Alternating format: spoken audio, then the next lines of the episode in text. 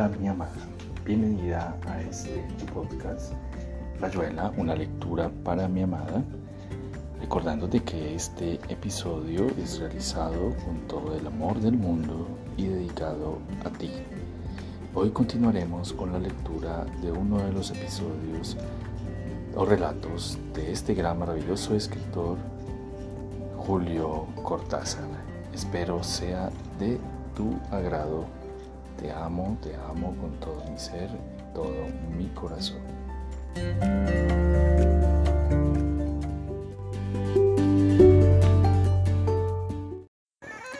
Continuamos con la lectura de Salvo el Crepúsculo del gran escritor Julio Cortázar.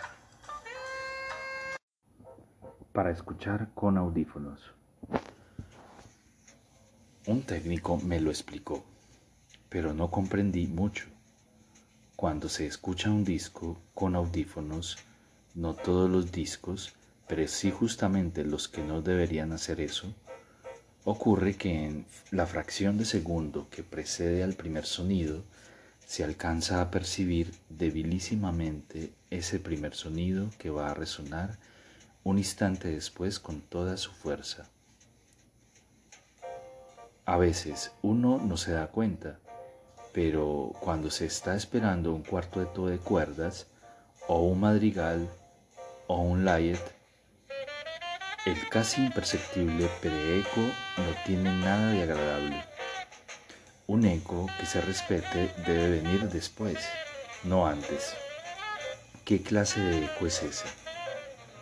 Estoy escuchando las variaciones reales de Orlando Gibbons y entre una y otra, justamente allí, en esa breve noche de los oídos que se preparan a la nueva irrupción del sonido, un lejanísimo acorde o las primeras notas de la melodía se inscriben en una audición como microbiana, algo que nada tiene que ver con lo que va a empezar medio segundo después y que sin embargo es su parodia, su burla infinitesimal. Elisabeth Schumann va a cantar Du bist die. Hay ese aire habitado de todo fondo de disco, por perfecto que sea, y que nos pone en un estado de tensa espera, de dedicación total a eso que va a empezar.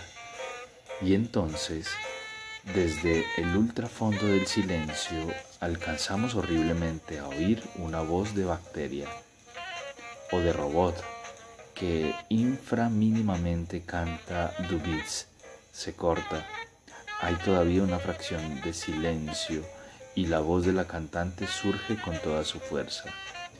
Dubis Dairu, de veras.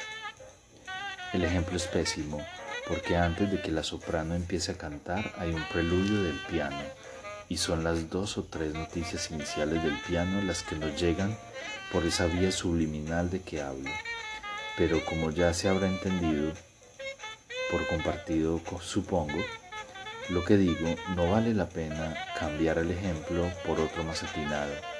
Pienso que esta enfermedad fonográfica es ya bien conocida y padecida por todos. Mi amigo el técnico me explicó que este pre-eco, que hasta entonces, hasta ese momento, me había parecido inconcebible, era resultado de esas cosas que pasan cuando hay toda clase de circuitos, feedbacks, alimentación electrónica y otros vocabularios ad hoc.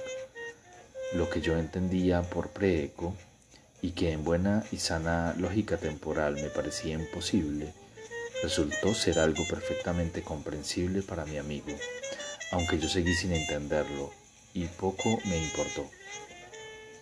Una vez más, un misterio era explicado el de que antes de que usted empiece a cantar, el disco contiene ya el comienzo de su canto, pero resulta que no es así.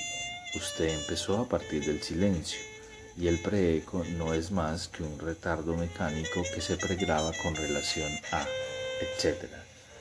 Lo que no impide que cuando en el negro y cóncavo universo de los audífonos estamos esperando el arranque de un cuarteto de Mozart, los cuatro grillitos que se mandan la instantánea parodia un décimo de segundo antes nos caen más bien atravesados y nadie entiende cómo las compañías de discos no han resuelto un problema que no parece insoluble, ni mucho menos a la luz de todo lo que sus técnicos llevan resuelto desde el día en que Thomas Alva Edison se acercó a la, a la corneta y dijo, para siempre, Mary had a little lamb.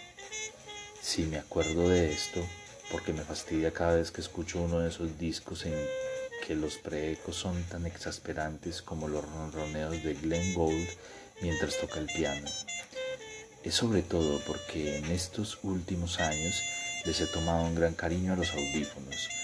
Me llegaron muy tarde y durante mucho tiempo los creí un mero recurso ocasional, en clave momentáneo para librar a parientes o vecinos de mis preferencias en materia de Varese, Nono, Lutoslavski o Kat Anderson.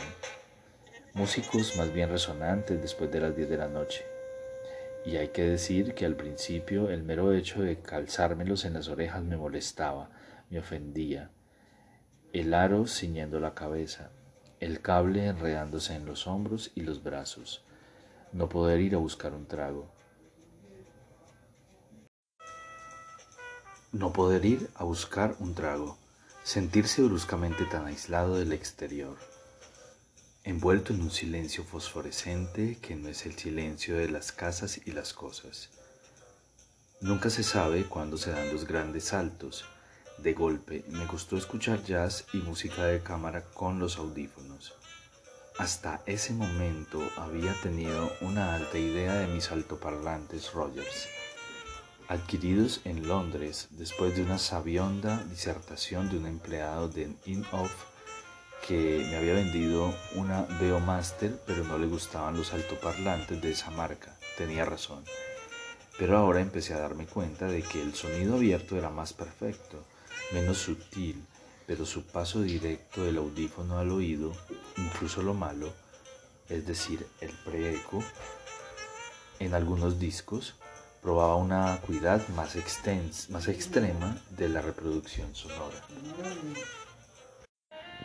Ya no me molestaba el leve peso en la cabeza, la prisión psicológica y los eventuales enredos del cable me acordé de los lejanísimos tiempos en que asistí al nacimiento de la radio en la Argentina, de los primeros receptores con piedra de galena y lo que llamábamos teléfonos, no demasiado diferentes de los audífonos actuales salvo el peso. También en materia de radio los primeros altoparlantes eran menos fieles que los teléfonos, aunque no tardaron en eliminarlos totalmente porque no se podía pretender que toda la familia escuchara el partido de fútbol con otros tantos artefactos en la cabeza. ¿Quién iba a decirnos que 60 años más tarde los audífonos volverían a imponerse en el mundo del disco y que de paso, o resco servirían para escuchar radio en su forma más estúpida y alienante como nos es dado presenciar en las calles y las plazas donde gentes nos pasan al lado como zombies desde una dimensión diferente y hostil, burbujas de desprecio o rencor, o simplemente idiotez o moda y por ahí anda a saber uno que otro justificadamente separado del montón, no juzgable, no culpable. Nomenclaturas acaso significativas, los altavoces también se llaman altoparlantes en español, y los idiomas que conozco se sirven de la misma imagen. Lut speaker, Haut parler. En cambio, los audífonos, que entre nosotros empezaron por llamarse teléfonos y después auriculares, llegan al inglés bajo la forma de earphones y al francés como casques de cuté. Hay algo más sutil y refinado en estas vacilaciones y variantes Basta advertir que en el caso de los altavoces se tiende a centrar su función en la palabra más que en la música. Parlante speaker parlor. Mientras que los audífonos tienen un espectro semántico más amplio, son el término más sofisticado de la reproducción sonora. Me fascina que la mujer que está a mi lado escuche discos con audífonos que su rostro refleje sin que ella lo sepa todo lo que está sucediendo en esa pequeña noche interior, en esa intimidad total de la música y sus oídos. Sí, también yo estoy escuchando. Las reacciones que veo en su boca y sus ojos son explicables, pero cuando solo ella lo hace, hay algo de fascinante en esos pasajes, esas transformaciones instantáneas de la expresión, esos leves gestos de las manos que convierten ritmos y sonidos en movimientos gestuales, música en teatro, melodía en escultura animada. Por momentos me olvido de la realidad y los audífonos en su cabeza me parecen los electrodos de un nuevo Frankenstein, llevando la chispa vital a una imagen de cera, animándola poco a poco, haciéndola salir de la inmovilidad con que creemos escuchar la música y que no es tal para un observador exterior. Ese rostro de mujer se vuelve una luna reflejando la luz ajena, luz cambiante que hace pasar por sus valles y sus colinas un incesante juego de matices, de velos, de ligeras sonrisas o de breves lluvias de tristeza. Luna de la música, última consecuencia erótica de un remoto, complejo proceso, casi inconcebible. Casi inconcebible. Escucho desde los audífonos la grabación de un cuarteto de Bartok y siento desde lo más hondo un puro contacto con esa música que se cumple en su tiempo propio y simultáneamente en el mío. Pero después, pensando en el disco que duerme ya en su estante junto con tantos otros, empiezo a imaginar discursos, puentes, etapas, y es el vértigo frente a ese proceso cuyo término he sido una vez más hace unos minutos. Imposible describirlo o meramente seguirlo en todos sus pasos, pero acaso se pueden ver las eminencias, los picos del complejísimo gráfico. Principia por un músico húngaro que inventa, transmuta y comunica una estructura sonora bajo la forma de un cuarteto de cuerdas a través de mecanismos sensoriales y estéticos, y de la técnica de su transcripción inteligible. Esa estructura se cifra en el papel pentagramado que un día será leído y escogido por cuatro instrumentistas, operando a la inversa del proceso de creación. Estos músicos transmutarán los signos de la partitura en materia sonora. A partir de ese retorno a la fuente original, el camino se proyectará hacia adelante. Múltiples fenómenos físicos nacidos de violines y violonchelos convertirán los signos musicales en elementos acústicos que serán captados por un micrófono y transformados en impulsos eléctricos. Estos serán a su vez convertidos en vibraciones mecánicas que impresionarán una placa fonográfica de la que saldrá el disco que ahora duerme en su estante. Por su parte, el disco ha sido objeto de una lectura mecánica, provocando las vibraciones de un diamante en el surco. Ese momento es el más prodigioso en el plano material, el más inconcebible en términos no científicos.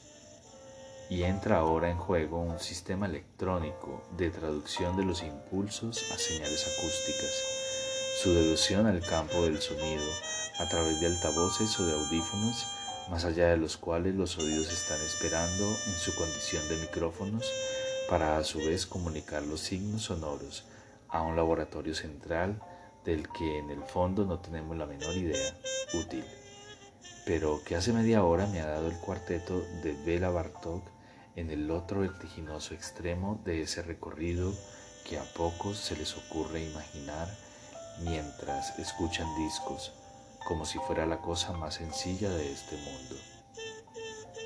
Cuando entro en mi audífono, cuando las manos lo calzan, en la cabeza con cuidado porque tengo una cabeza delicada y además y sobre todo los audífonos son delicados. Es curioso que la impresión sea la contraria. Soy yo el que entra en mi audífono, el que asoma la cabeza a una noche diferente, a una oscuridad otra. Afuera nada parece haber cambiado. El salón con sus lámparas. Carol que lee un libro de Virginia Woolf en el sillón de enfrente los cigarrillos. Flanel que juega con una pelota de papel, lo mismo, lo de ahí, lo nuestro, una noche más. Y ya nada es lo mismo porque el silencio de la afuera, amortiguado por los aros de caucho que las manos ajustan, se deja un silencio diferente, un silencio interior, el planetario flotante de la sangre, la caverna del cráneo, los oídos abriéndose a otra escucha, y apenas puesto el disco ese silencio de viva espera, un terciopelo de silencio, un tacto de silencio, algo que tiene de flotación intergaláctica, de música de esferas, un silencio que es un jadeo silencio, un silencioso frote de grillos estelares, una concentración de espera, apenas dos, cuatro segundos. Ya la aguja corre por el silencio previo y lo concentra. Es una felpa negra, a veces roja o verde, un silencio fosfeno, hasta que estalla la primera nota o un acorde. También adentro, de mi lado, la música en el centro del cráneo de cristal que vi en el British Museum, que contenía el cosmos centellante en lo más hondo de la transparencia. Y así la música no viene del audífono, es como si surgiera de mí mismo, soy mi oyente. Espacio puro en el que late el ritmo y urde la melodía su progresiva telaraña en pleno centro de la gruta negra. ¿Cómo no pensar, después que de alguna manera la poesía es una palabra que se escucha con audífonos invisibles, apenas el poema comienza a ejercer su encantamiento? Podemos abstraernos con un cuento o una novela, vivirlos en un plano que no es más suyo que nuestro en el tiempo de lectura pero el sistema de comunicación se mantiene ligado al de la vida circundante. La información sigue siendo información por más estética, elíptica, simbólica que se vuelva. En cambio, el poema comunica el poema y no quiere ni puede comunicar otra cosa. Su razón de nacer, de serlo, vuelve interiorización de una interioridad exactamente como los audífonos que eliminan el puente de fuera hacia adentro y viceversa para crear un estado exclusivamente interno, presencia y vivencia de la música que parece venir desde lo hondo de la caverna negra. Nadie lo vio mejor que Rainer María Rilke en el primero de los sonetos a Orfeo. A Orfeo sing, a Jorge Baum Or. Orfeo canta, oh alto árbol en el oído. Árbol interior, la primera maraña instantánea de un cuarteto de Brahms o Lutoslavski, dándose en todo su follaje. Y Rilke cerrará su soneto con una imagen que ascendrá esa certidumbre de creación interior, cuando intuye por qué las fieras acuden al caos del Dios y dice a Orfeo, y les alzaste un templo en el oído. Orfeo es la música, no el poema, pero los audífonos catalizan esas similitudes amigas de que hablaba Valéry. Si audífonos materiales hacen llegar la música desde adentro, el poema es en sí mismo un audífono del verbo. Sus impulsos pasan de la palabra impresa a los ojos y desde ahí alzan el altísimo árbol en el oído interior.